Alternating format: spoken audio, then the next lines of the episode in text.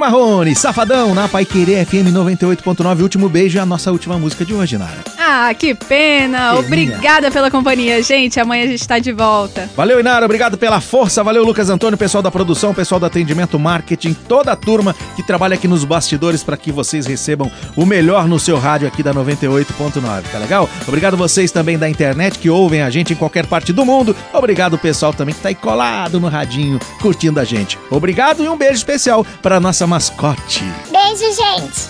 Tá comigo? Tá com tudo. Tamo junto. Mensagem final do Bom Dia Londrina. Havia um garotinho que tinha mau gênio, era muito nervoso, muito irado.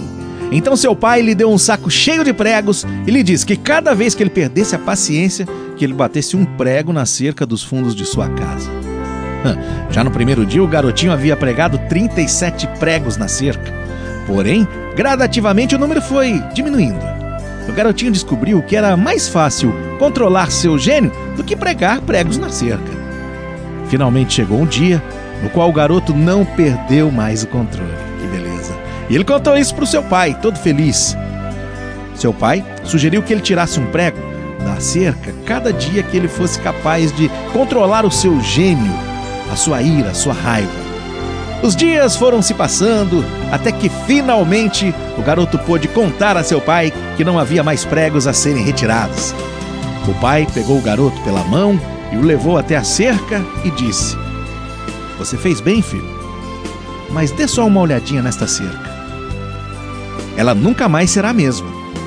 Pois quando você diz coisas com raiva, com ira, elas deixam uma cicatriz como esta que você está vendo. Uma ferida verbal é tão má quanto uma física. Mantenha isso em mente antes de irar e falar com raiva contra qualquer pessoa. Nunca se esqueça que a raiva não é boa conselheira. Tchau, pessoal. Amanhã a gente se fala. Um abraço, saúde e tudo de bom!